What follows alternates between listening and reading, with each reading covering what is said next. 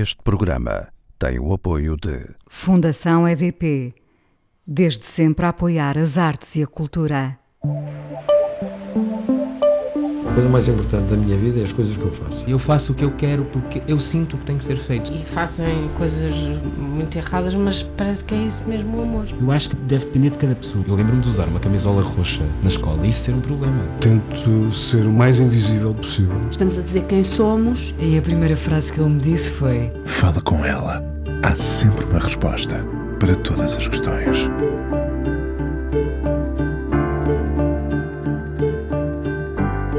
A compositora sem eira nem beira que vagueia por Coimbra e que não a consegue decifrar. Coimbra dirá o mesmo sobre ela. Não encontra palavras que descodifiquem a mulher aparentemente serena, de onde brotam tantas palavras. Falaremos do novo disco dela daqui a nada, mas ainda ecoa em mim o título Margem, de certa maneira, que José Mário Branco gravou nos arredores de Paris em 1972. Era novembro também. Nessa altura, a força das palavras furava o exílio. Margem tem mar em si e tem rio, nas margens do rio, tanta força, tanta vida. Margem não é necessariamente estanque, sustém movimento. Deixamos margem numa folha branca para desenhar o texto. Lá está, suster as palavras, ganhar força, balanço. Margem, o álbum dela, que fecha uma aventura com mais de 20 anos, já nos juntou antes. Nessas duas décadas entre discos, uma maré de coisas boas e más que a vida vai trazendo e levando. A vida, o eterno movimento. E há quem acredite que ele continue mesmo depois de já não estarmos aqui.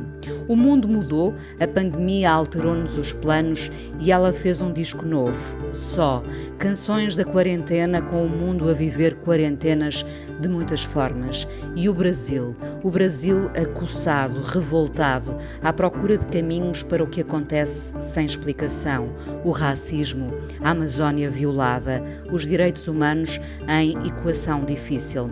Juntemos-nos então de novo. Ela veio fazer uma digressão a Portugal sobre o disco Margem e falamos já de só que ela fez sozinha durante esta reclusão forçada. Adriana Calcanhoto, 55 anos, nascida em Porto Alegre. O que temos são janelas, canta ela neste novo disco. E abre-se então uma janela para esta conversa. Olá, Adriana. Olá, Prazer estar aqui de volta. Que bom estarmos outra vez juntas, desta vez separadas por uma imensa janela. um, depois desta digressão, fica por Coimbra? Ou não, volta? Não, eu preciso voltar ao Brasil. Eu, na verdade, estou me recuperando de uma cirurgia, uma coisa simples de retirada da vesícula, e, não, e o, o médico não autorizou a minha vinda, mas eu vim porque eu precisava muito fazer esses concertos e tem sido tão bom. As pessoas têm falado muito de resistência e, e, e é uma coisa assim que quando apareceu a pandemia e que acabou eu escrevendo um disco, acabei uhum. compondo, mas a primeira coisa que eu pensei é meu Deus, será que, que, que, vai ter palco de novo? Vai ter Coimbra de novo? Vai ter, sabe? Assim. E, e aí cantar agora para as pessoas, com todo mundo de máscara, protocolo, mostrando que é possível, né? Se a gente tomar cuidado. Isso é um exemplo para o Brasil também. Cantar é... para si era a urgência? É, naquele primeiro momento era sim. compor, mas agora. Ah, sim, claro, antes disso, sim. E eu, e eu cheguei a cantar, cheguei a cantar, fiz algumas lives. Mas as lives, é, embora eu esteja acostumada a trabalhar com câmeras e tudo, é, é, as lives são um pouco como jogar uma partida de futebol assim decisiva sem torcida. Claro. Acontece, mas não é a mesma coisa. E o, o eco é muito importante, o eco do público, não é? É. É diferente. E, e, agora é a primeira vez que eu entro em contato com o eco desse público novo, de, de, né? depois que o mundo mudou, depois da pandemia. Meu primeiro encontro com o público tem sido muito interessante. Que bom, que bom. Um, e, e tem saudades das suas aulas? tenho muitas saudades das minhas aulas. Tem, muitas. claro, É. claro. Tanto do É. público como dos alunos. É, mais- é bem parecido, assim. Pois é, pois é, porque de certa forma é sempre um palco, não é? É, e, e eles demandam muito, isso que é a parte boa, tanto do público quanto dos alunos. Então eu me sinto instigada, assim. Eu, eu penso que a plateia é sempre curiosa, não é? A plateia é ávida, é, é curiosa, e isso também acontece tanto nos alunos, que são público, como o público que vai aos concertos, imagino eu. É, os melhores são quando exigem o máximo da gente, né? E, e- Gosta de despender essa energia, Ah, sim, claro. de ficar exausta da energia consumida. É, porque ela é retroalimentada pela própria coisa, ou pelo concerto, Claro, ou pelo claro. disco, ou pela aula, né? Tem saudades do mundo como era antes? É difícil dizer isso. ah, saudades do mundo como era antes não, não, não é bem do meu temperamento. Mas é, reconheço que várias coisas que foram previstas e não foram cuidadas estão acontecendo Já tínhamos sido avisados. há muito tempo. Tem coisas cíclicas, como as pestes, né? as pandemias, as epidemias. E, e a gente vive num mundo que parece que não houve passado. E eu, eu falo num mundo porque, sobretudo o Brasil, que não planeja e não tem história, é, fica muito difícil realmente. Então, as coisas, eu, eu- na minha opinião, nesse momento, o Brasil é, um- é um- uma panela de pressão. Que não é de agora, não é? Mas que, está agora, ah, que a pandemia veio potenciar essa ebulição, não é? Essa fervura. É. Ahm, sabe que, que tem sido muito curioso, não é? Porque eh, eh, fazer este fala com ela nesta, nesta altura de, de pandemia ah, tem levado a conversas muito interessantes. Os convidados dão-me sempre essas conversas interessantes, mas agora a pandemia faz-nos pensar de forma diferente, não é? E a pandemia veio, de certa forma, tirar-nos a todos uma certa arrogância, porque quando nós pensávamos estar eh, apetrechados, dotados disto e daquilo, de repente eh, sucumbimos perante um- algo que nem se vê, este vírus, não é? Ah, sim, é, totalmente. É, é um vírus e, e não, não outra, outra nação. As pessoas ficam. As nações ficam Não é uma entre si. superpotência, exatamente, exatamente. É, é muito mais potente que uma superpotência. E É é, e é cíclico. Né? Então, sempre tivemos isso na história. Está, é, está- é impressionante que não, não se esteja preparado, uma vez que isso sempre acontece. Sim, sim, e, e sobretudo quando nós achamos que, enfim, rodeados de todo o tipo de ferramentas, gadgets e tudo e mais alguma coisa, estaríamos aptos para combater o que quer que fosse. Afinal, ah, aqui estamos nós, reduzidos ah, a muito pouco na nossa ah, insignificância. Está, está otimista quanto à mudança que pode ser operada em cada um de nós? Olha, é, sou otimista com isso, mas em alguns casos eu acho que não. Acho que alguns casos são perdidos, sabe? mas eu acho assim, só o fato do planeta ter respirado um pouquinho, é, claro que o, o, o custo é muito alto, mas o que que faria, o que que, o que, que nós faríamos para que o, pai, o planeta respirasse? De que forma ele pararia, não é? Não Sim. é?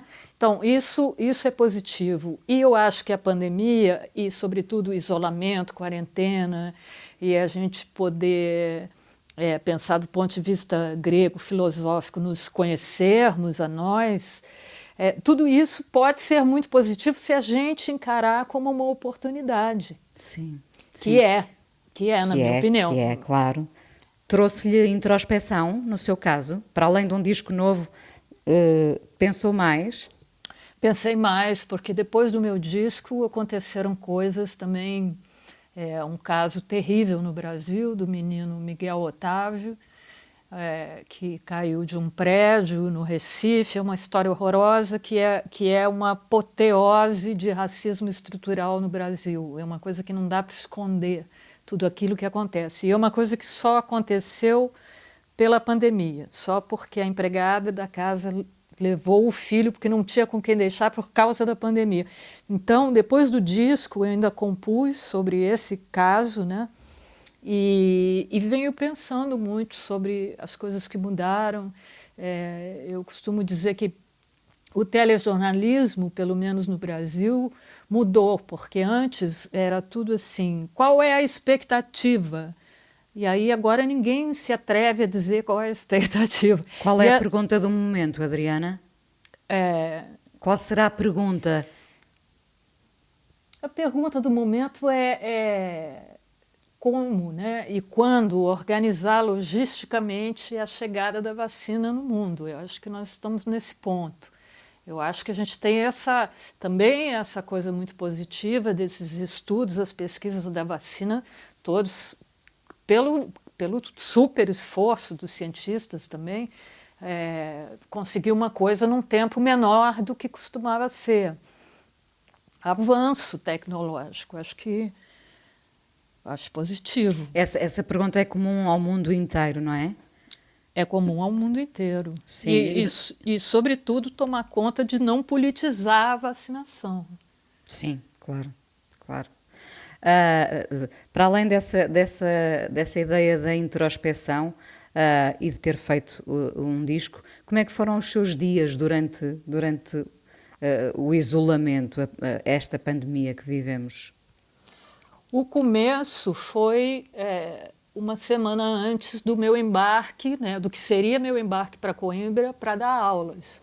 É, então, não aconteceu, eu fiquei... Tinha tudo preparado para, para vir tudo preparado. Sim, sim. E, e, uma das coisas que eu acho que me ajudou, vamos dizer, que me, me impulsionou a fazer o disco, é que eu estava com essas ideias da canção, do poder da canção, do alcance da canção, né? Enfim, pensando essas coisas e para propor coisas para os alunos e tudo. Então, eu estava com isso pronto para partilhar isso, né? E de alguma maneira é, o disco foi assim, porque se eu tivesse chegado aqui, se por acaso a gente tivesse as aulas e tudo, eu ia propor, vamos, então vamos fazer um disco com uma canção por dia, que foi o que eu fiz, que aconteceu, foi acontecendo, mas num determinado momento aí eu resolvi me disciplinar e fazer daquilo uma coisa, uma canção por dia, e quando eu vi aquilo tinha um recorte, é, e é muito raro, eu digo isso porque é muito raro para mim. Nunca fiz uma canção por dia durante dez dias. Nunca fez? Não. Não tenho essa disciplina, tenho muita inveja dos compositores que têm essa disciplina, e muitos têm. Eu não consigo. Então eu também aproveitei aquilo ao máximo, assim. E aí saiu o disco. Depois que saiu o disco, eu fiquei com aquela síndrome que, que, que a gente fica pós-disco, ou, vazio. ou turnê, o ninho vazio. E, e agora tenho pensado no Brasil, na sociedade, em como nós nos colocamos nessa situação, e, enfim. É, tá, tá muito difícil no Brasil porque dá, uma, dá muita culpa ficar alegre com qualquer coisa, sabe? Ficar feliz não é possível. Fica, então, fica dividida entre, entre a vontade de voltar e a vontade de ficar? Não, não fico, porque, não. porque é, é muito definido para mim o que é, é, o que eu faço aqui, o que eu faço no Brasil. E eu preciso muito dessa visão, desse é, ponto de vista de Portugal, especialmente de Coimbra para o Brasil, e, e, voltando lá é que eu eh, sigo refletindo sobre essas coisas. É sim, sim. Uh, vamos vamos uh, uh, à primeira canção. O que é que escolheu? Pode ser O que temos são janelas? Sim, pode ser. Era a canção que eu tinha aqui apontada mesmo. e não tínhamos conversado, e não tínhamos conversado antes. Vamos ouvir o que temos então e já voltamos à conversa.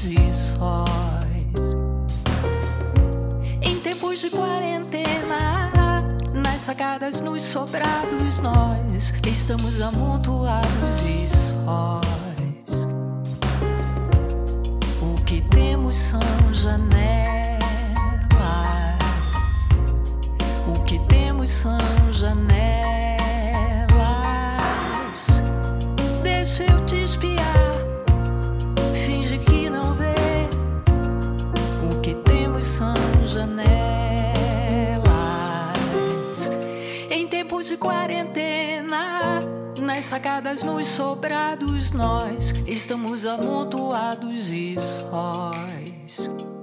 Fala com ela na Antena 1, à conversa com Adriana Calcanhoto, um disco novo só, canções feitas durante a quarentena e uma digressão com o álbum anterior, Margem, feita em seis cidades portuguesas. Um, achei muita graça, uh, tinha que haver uma, uma dicatória a Coimbra, não é? Coimbra tem mais encanto na canção Corre o Munda. Um, não encontra realmente palavras para decifrar Coimbra? É, não, não encontro, porque é, é esse mix do qual eu estou falando, da formação do Brasil, da herança portuguesa boa e má, do é, pensar o Brasil, na verdade, é isso. Uh, fica muito, muito uh, engraçada a dizer sem eira nem beira. É, eu, eu, eu, acho que a, a o poeta é, é essa criatura, né? não, não, não, é, não, é, não é coisa que se diga no Brasil, sem era nem beira. Não, eu acho que se conhece no Brasil. Não, não, talvez não se use tanto, mas eu acho que se conhece, sim. Sim, sim. Uh, de, depois disto tudo, e há pouco falava na, na cirurgia também que fez, uh, e tudo o que tem acontecido, sente-se, no entanto, uh, mais fortalecida com, com o que estamos a viver ou, ou, ou mais fragilizada? Com a, com a turnê portuguesa, muito mais fortalecida. Que bom. Porque, porque até, até dois dias antes do embarque, eu estava só esperando o telefone tocar e alguém dizer não vamos, porque estou vendo os jornais, as notícias, Portugal, tá, os números estão crescendo, está numa situação muito delicada. Sim. E, só que não veio esse telefonema, eu embarquei, embarcamos todos, a equipe inteira, todos fizemos teste de Covid, ninguém com, com Covid, protocolo muito rígido e, sobretudo, uma vontade louca de tocar, de estar no palco, assim, um prazer, uma alegria e uma resposta do público, o público todo de máscara, quer dizer, estamos você me perguntou se eu tenho saudade do mundo que passou.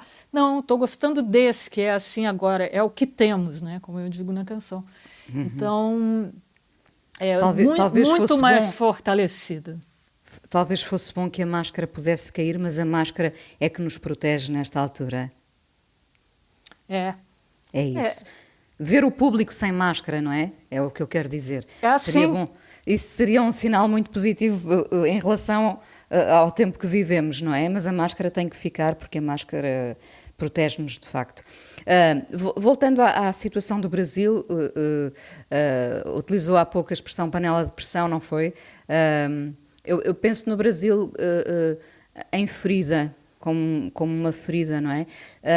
no entanto, estas eleições municipais trouxeram alguma esperança. Nós estamos a falar ainda só com uma primeira volta realizada. Uh, a arte tem um poder enorme numa altura destas complicada, não é, Adriana? Tem um poder enorme, mas eu nunca vivi essa experiência de ter que ficar reafirmando isso. Entende que a educação é importante, que a ciência é importante, que a cultura é importante, que a arte é importante. Pelo amor de Deus, é muito retrocesso demais. E agora, como essas coisas são pendulares, é, esse, é, eu, eu, não considero o Bolsonaro no campo democrático. A extrema-direita não é o campo democrático. Sim. Então, Então, sem, em sendo pendular, eu quero acreditar que, que, que o Brasil vai dar uma resposta possível. Assim. Hum. O medo corta-nos o movimento. Uh, e o medo agora, uh, bom, no caso do Brasil, uh, tem sido a dobrar pela pandemia e pelas políticas praticadas. sente força e vê essa força entre os seus pares na arte de não calarem as suas vozes?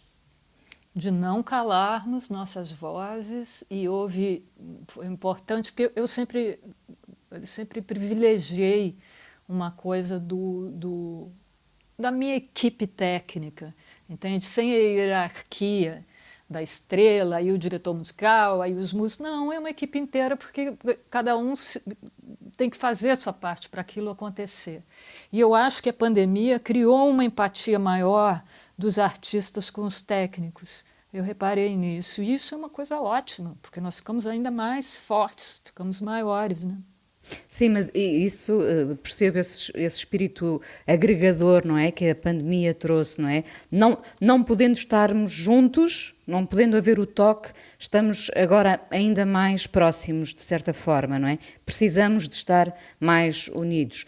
Mas vê isso também noutros uh, compositores, noutros autores brasileiros, de, de, não, de não terem medo de fazerem ouvir a sua voz, até porque há muita gente no Brasil que não pode ter voz, não é? Mas essas pessoas estão começando a ter voz. E isso é confuso e é isso que transforma o Brasil numa panela de pressão. Mas isso tem que acontecer.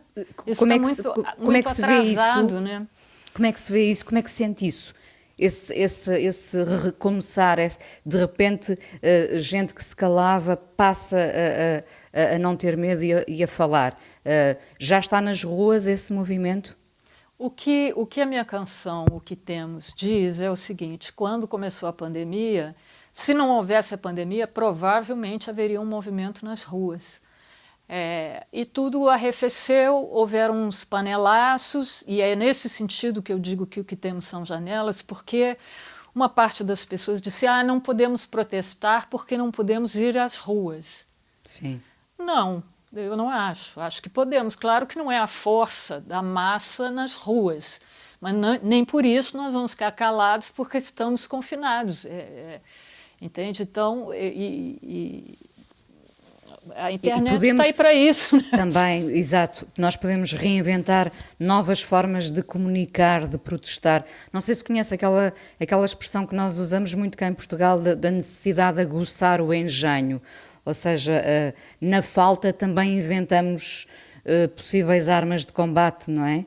É. E o Brasil tem esse, essa característica, a gente inventa. A gente não tem as coisas, mas a gente inventa, a gente cria isso tanto na arte como na ciência. Nós temos é, inventores, cientistas, pessoas muito interessantes que são desse mundo do é, vamos inventar, vamos criar aqui um negócio que está faltando. Sim, sim. Uh, sente isso também consigo? De facilmente se adaptar a uma nova realidade? Ah, e... eu, é, eu, eu sou totalmente dessa tribo. Eh, tenho notado, penso que, que, com o tempo foi ficando mais combativa pela, pela necessidade da situação toda uh, que o país vive. Uh, é, em miúda também era assim combativa? Era. Como adolescente era, era muito combativa e participei do movimento estudantil e do, movi do, do, eh, perdão, do movimento secundarista é, na escola e dali eu fui para a militância de um partido que estava se formando que se chamava se chamou PT eu fui militante do PT durante muito tempo. Quanto tempo?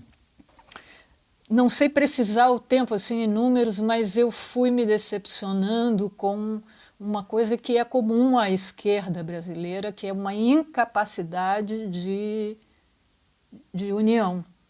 A esquerda está sempre rachando, e dali, daquele racha tem outro racha, tem outro racha, a coisa fica esfacelada. E é muito difícil se conseguir frente ampla, conseguir esse tipo de coisa. Então, isso e... foi me, me decepcionando um pouco. E o fato do partido. Quando eu me apaixonei pela ideia do partido, eu nem sabia que era o Lula, era, era Olívio Dutra, eram, eram políticos é, do Rio Grande do Sul, onde eu morava, em Porto Alegre, e, e é, um, é, um, é um tipo diferente de PT, essa semente aí.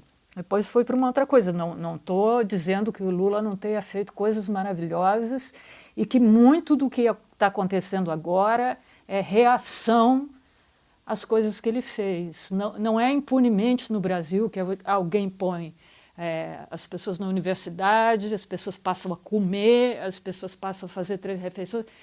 Não se pode achar que isso não vai ter uma resposta.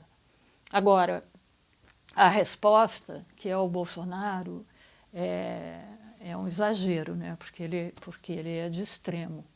Sim, já não, já não se revê nesse, nesse PT uh, e, e, dizia que, que, que, a, esquerda tem muitas divisões. Nesse aspecto, a, a, direita consegue ser mais unida? Eu acho que sim, eu sempre acho que sim, mais do que a esquerda. É compreensível, porque também a esquerda está pensando e repensando as coisas, né? É, e, então eu fiquei assim, eu apoio as pessoas independente dos partidos. Eu passei pelo Partido Verde, porque eu também sou uma ativista, é, mas assim, sem esse compromisso de estar filiada a um partido. Eu simpatizo com alguns, já que a esquerda é tão rachada, eu simpatizo com diferentes pessoas que estão em diferentes alas, né? As pessoas e não os partidos, muitas vezes.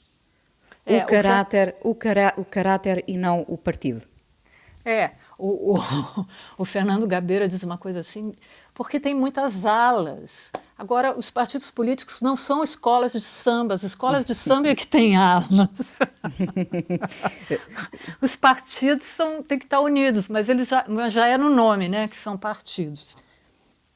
Eh, eu sei que já viu muitos Brasis diferentes, não é? Qualquer brasileiro já terá visto uh, uh, muitos países diferentes dentro do mesmo país. Qual é o seu Brasil sonhado? Como é que sonha o seu Brasil?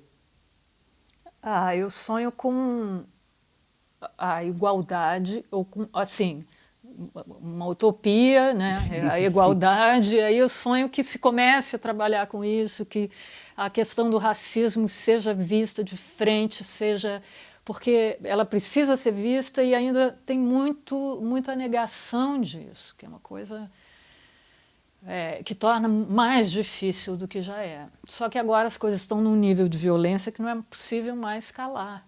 E, e o Brasil ainda acha que o racismo é problema dos negros, quando não é, quando é problema da sociedade inteira, brancos, pretos, pardos, eh, negros, todos já, já em, em, em nova, quando, quando era uma garota, eh, já era alertada para o problema do racismo? Os seus pais deram-lhe essa consciência? Não, a minha família não tinha essa consciência, não. Eu, eu na verdade, tive, tive muitos amigos e eles vieram muito pela música, que eram negros e negras, e a minha consciência foi se formando mais aí, inclusive porque os meus pais brancos não, não eles não não é a mesma coisa né? é o que se diz hoje voz de fala né hum. eu fui entendendo a coisa é, lidando com, com amigos com pessoas negras a minha vida inteira que eu amo muito e que eu conheço em vários países qual, qual era o seu sonho em miúda? Queria, queria ser uh, o quê? Qual era a sua profissão de sonho? Eu sonhei muitas coisas. Imagino que sim. Por um lado, eu sonhei muitas coisas como toda criança: astronauta, veterinária. Ah, pois arquiteta. é, isso é tão comum. e, mas, por outro lado, havia uma certeza de que aquilo já era o que era, que era música, né? Havia em si essa certeza? É, não sei dizer certeza era a palavra, mas tinha assim uma. Intuía uma... que seria. É, eu acho que era uma intuição. Hum, escreveu a primeira canção com que, com que idade? Eu não tenho bem certeza, mas com uns 13 anos, por aí, 13, 12, 13, 14 anos, por aí. Falava de quê a canção? A canção falava. Uma eu lembro que era uma história de quatro mulheres que cada uma toma um destino, cada uma é uma. Era uma epopeia. Assim. E depois as canções começaram a, no fundo, falar do que estava acontecendo na minha vida, que era a dolorosa separação dos meus pais. Aquilo tão ruim entre os dois, e eu é, compreendendo os dois e, e, vendo aquilo ser tão, tão chato, né? E, e teve essa canções... maturidade, teve essa maturidade para não tomar partido por nenhum deles. Aqui e ali em algumas situações concretas, porque assim, achava, pode ser que eu não tivesse certo, mas achava que um estava certo, o outro não estava. Mas de uma maneira geral, eu compreendia a coisa maior de cada um. Eu, eu compreendia a solidão da minha mãe, a rejeição da minha mãe, mas eu compreendia que meu pai estava vivendo um amor. É... E não o podia impedir de ser feliz. É. Não podemos impedir os outros de serem felizes, não é? De certa não. forma de certa forma, sim. Quando, quando comunicou a cada um deles que, que era artista, cantora, que, que seria, uh, a notícia foi bem recebida? Claro que não, eles eram artistas. eles eram artistas e tinham esse péssimo argumento que era dizer nós conhecemos esse meio. Claro. Claro, eu percebo Aí, perfeitamente. Então, ninguém disse, ela vai ser artista, entendeu? É, não foi fácil. Mas depois, quando eles viram que não era assim, eles ficaram observando, eu acho, que uma hora é cantar, uma hora é natação, uma hora é balé, enfim, coisas da, da adolescência. Mas quando eles viram que aquilo era sério, que eu levava a sério, que eu estava trabalhando, que eu estudava, que eu fazia as aulas, que eles começaram a entender que. Porque aí também eles, enquanto artistas, começaram a se identificar com esse movimento. É, é, muito curioso uh, esse movimento que parece que é contra nós, porque uh, se, se, se, me perguntar se eu, se eu quero que a minha filha trabalhe na rádio um dia, por exemplo, eu vou dizer não, não é? E isso é muito curioso, porque ao mesmo tempo nós estamos a negar a paixão quase que temos pelo que fazemos, quando a paixão ainda por cima é grande, não é? É, e esse é o privilégio, né? No mundo do jeito que está, a gente fazer o que gosta é, para mim, o é maior, maior dos privilégios. É o maior Sim. privilégio. O que é um dia bom para si, Adriana? É um dia calmo, é de preferência um dia de sol e um dia que tenha calma para não. um dia de folga que eu estou falando. Um dia de folga. É, não sei, um dia que seja produtivo para mim do ponto de vista do meu trabalho, alguma coisa que eu consiga fazer, é, do ponto de vista filosófico, pensar, pensar se, se eu estou me tornando melhor, e, enfim, é, é, um dia, é um dia sem grandes atropelos. Claro que isso aí é bem mais raro do que os dias de atropelo mas faz todo, todo, imagino que todos os dias em que conseguiu fazer a tal canção, essa meta a que se propôs, foram dias bons. Muito bons, muito bons, porque muito novos. E eu acordava com uma energia que era assim: temos uma pandemia, então as pessoas precisam de ajuda, então eu preciso ajudar. E aí, o, o que está a meu alcance? Eu só posso fazer canções. E aí, a partir disso, eu me disciplinei, ia de manhã, me fechava num estúdiozinho e ficava compondo até a hora do almoço. E se por acaso até a hora do almoço a canção não estivesse pronta, eu não almoçava.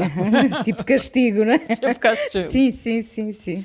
Um comprometimento total e uma entrega e, e uma urgência total, uma urgência total. Um disco escrito, gravado, mixado, masterizado e lançado em 43 dias.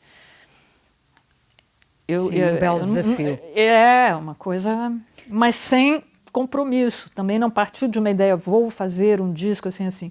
E isso, isso faz muita diferença. E eu comecei a pensar na minha equipe no sentido de vou compor uma canção, vou lançar e, e vou dar, vou doar esses direitos para a minha equipe que está sem trabalho. Sim. Só que aí, como eu fiz nove canções, fiz um disco inteiro, eu dividi essa doação em diferentes causas, institutos, ONGs, coisas, e uma das faixas ficou para a minha equipe, que era a primeira ideia. Hum. Já agora nessa introspeção, quando, quando tem a oportunidade num dia bom uh, de se questionar se, se é melhor pessoa, se é cada vez melhor pessoa, que resposta tem para essa pergunta? Está a Eu- tornar-se melhor pessoa todos os dias? Ou, Não sei ou tenta, se luta a por tornar- isso? Sim, Tento todos os dias, tento tenta, todos os dias. tenta. Tento sem parar. O que é que vamos ouvir agora? Agora, eu, é, dentro disso tudo, da pandemia e tal, e de- disso que eu estou te falando, do alcance da canção, do o que, que pode uma canção, saiu o disco do Bob Dylan. Pois que, foi. que é uma que é uma maravilha. Então, se puder, eu gostaria de ouvir Mother of Muses. Vamos ouvir, claro. Obrigada por ter vindo ao Fala com ela na Antena 1, mas ainda vamos falar só mais um bocadinho no podcast. Até já.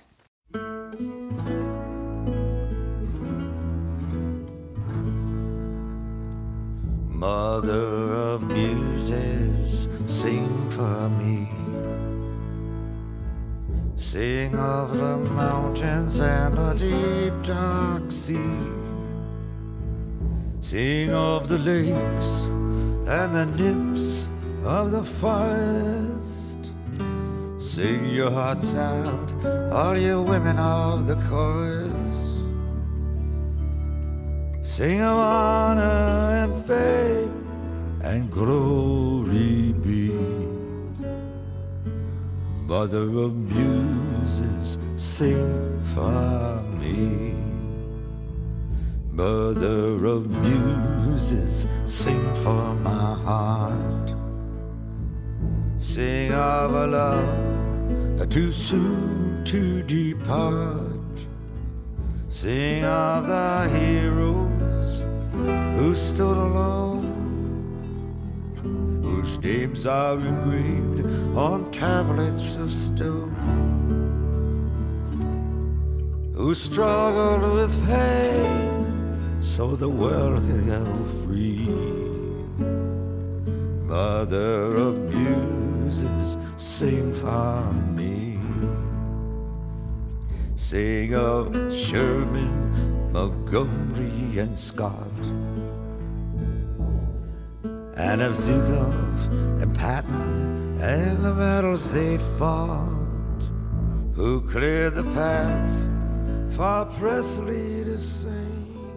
Fala com ela, a conversa com Adriana Calcanhoto. Uh, já falámos aqui da ideia da, da, da, composição que me fascina sempre muito e da, da, disciplina ou da falta dela, porque me parece que, enfim, uh, todos padecemos um bocadinho da falta de disciplina, não é? bom, há quem, há quem de facto consiga acordar às quatro da manhã ou cinco da manhã para escrever, não é o seu caso. Não, não, não é eu, eu acordo às seis. ah, bom, às seis não é nada mal também, hein? Um, seis da manhã. Seis da manhã, seis da manhã. Uh, de qualquer forma, de cada vez que compõe, sente o mesmo frisson, o mesmo entusiasmo?